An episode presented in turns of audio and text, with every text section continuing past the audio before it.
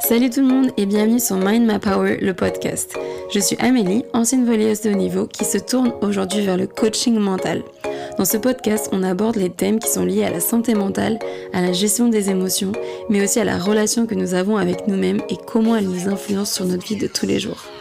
Je partage mes expériences personnelles, mais aussi les techniques qui m'ont permis de changer ma vision sur le monde et de me reconnecter à ma conscience. Le but dans tout ça est bien évidemment de devenir la meilleure version de soi-même.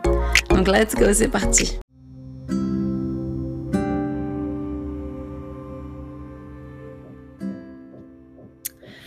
Hi everybody and welcome back on Mind My Power the podcast. This is Emily, and today we are going to talk about mental health awareness because May is a special month. It's mental health awareness uh, month, and so I thought it was a good thing to talk about it because it's a subject that really is important for me and that is um, a part of my life. So today I just want to talk about mental health in a way that how external things are affecting our mental health and how we can cope about this and find a solution inside of us.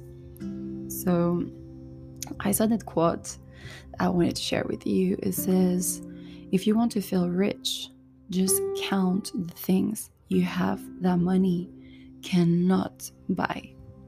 I think it's very powerful, right? That money cannot buy what would be the things that money cannot buy? I would say our health.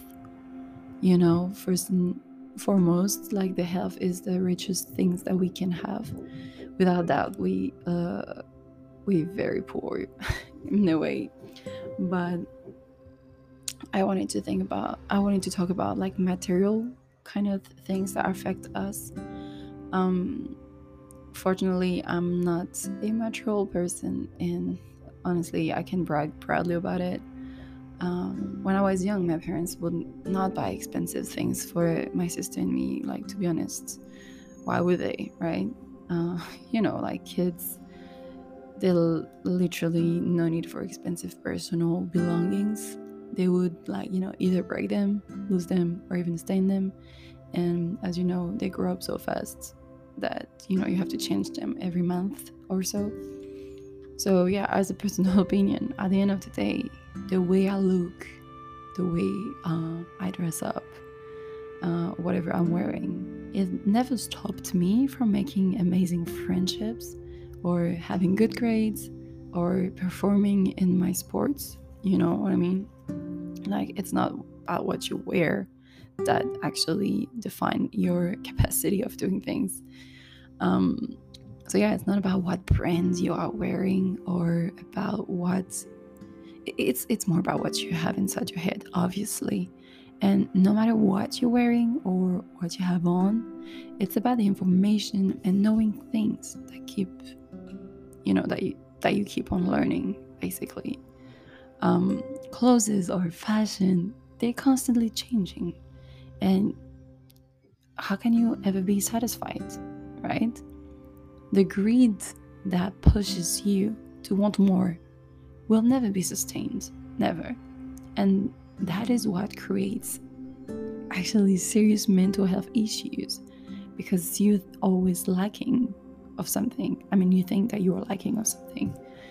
And it creates serious mental health issues, uh, such as, you know, excess of stress. Basically, your body is in constant inflammation inside. Um, it creates depression, anxiety, and sometimes more. Um, unfortunately, people that are not treated or that are not aware of their mental health can't, you know, lose control.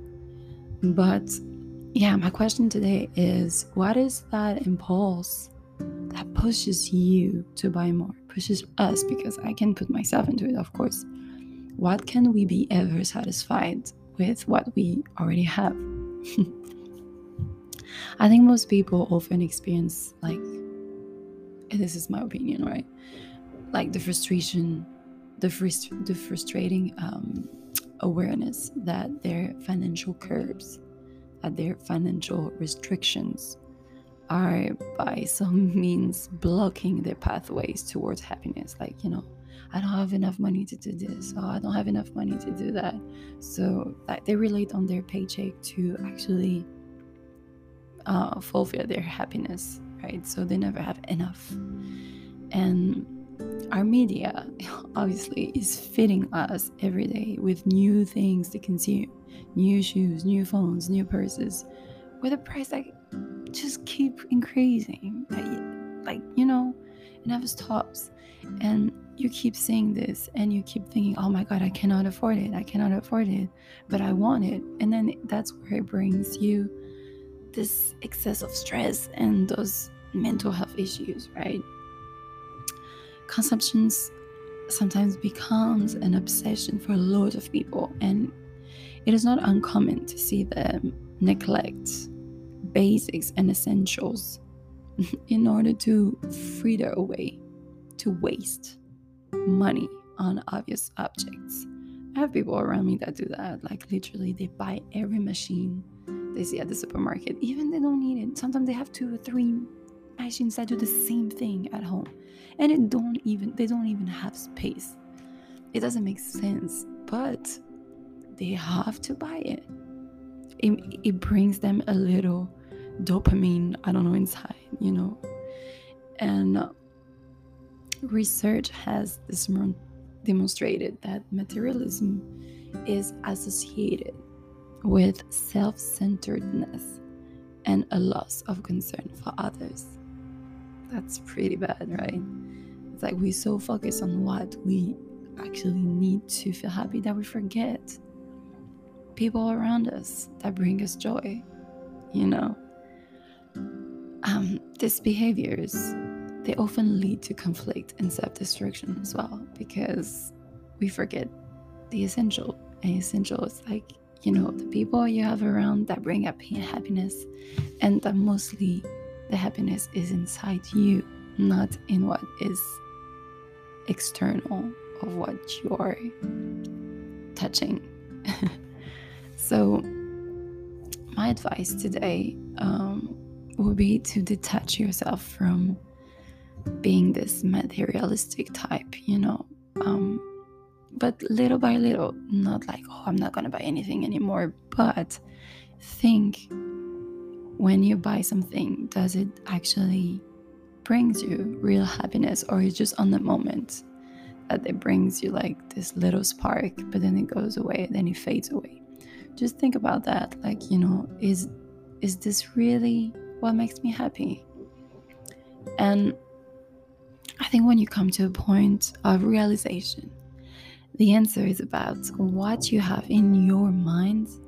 It's about your wisdom. It's about your knowledge. The power you have to inspire others to stand for what is right. You will never feel the need to seek for more right? You will never feel bad to be who you truly are anymore. Your belongings do not, they not define who you are. They really don't. They are not making you more important or more successful than anyone else. It's not because you have the last Nike shoes that you know you're gonna be the most powerful person or the best leader or whatever. This is not what defines your true power.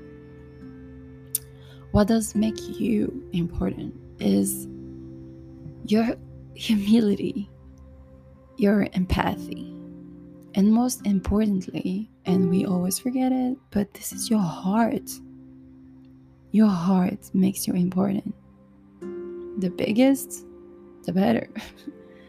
the way you treat others is what makes you important the way you stand for what you like and what seems good for you is what makes you important. It's not about comparing yourself, it's not about looking like someone else. It's about what makes you important and how you stand for what you believe in. So, today, I just want you to think about what's one thing that it's good for you and that you stand for and maybe that your friends are not i know maybe it can be like i don't want to eat meat or i don't know like i stand for climate change or I just I just want to wear vegan clothes.